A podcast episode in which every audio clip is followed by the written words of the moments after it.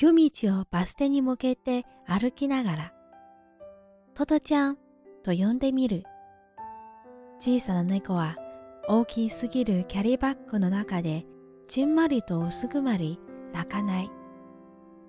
トドちゃん、トドちゃん。交互に呼びながらバスに乗った。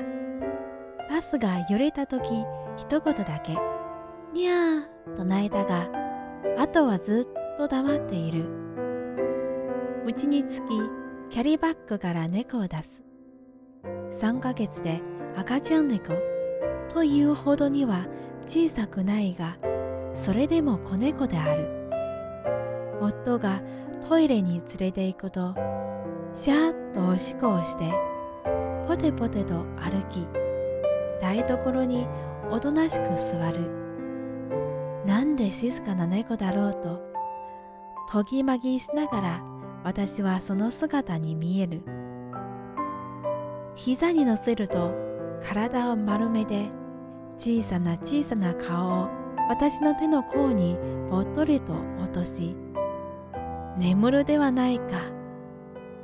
今までゆ、今まで雪吊りの猫しか触ったことのない私は、感動のあまり泣きそうになった。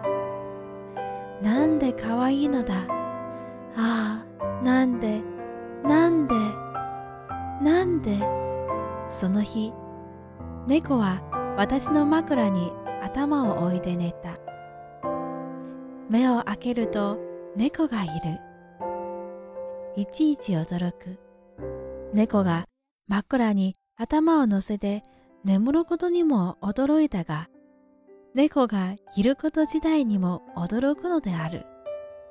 あくる朝、トトはずっと前からそうしていたようにご飯を食べて水を飲んだ。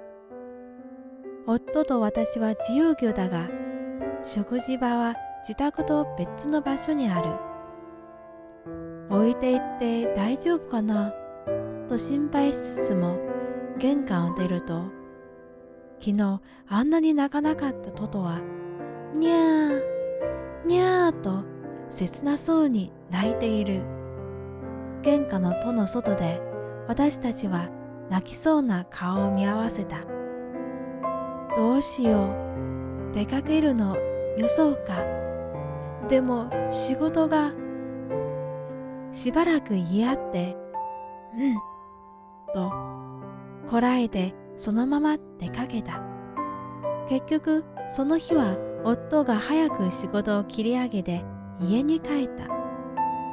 しかしながら2、3日経つと、トトは私たちが出かける際に玄関まで出て切なそうに泣くこともなく、行ってくるね、と撫でさせても、うーん、みたいな無関心の顔つけをするようになった。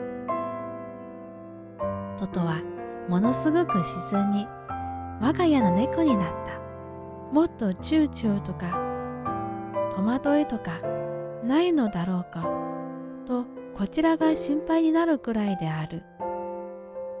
そして私は猫という生き物にいちいち驚かされることになる。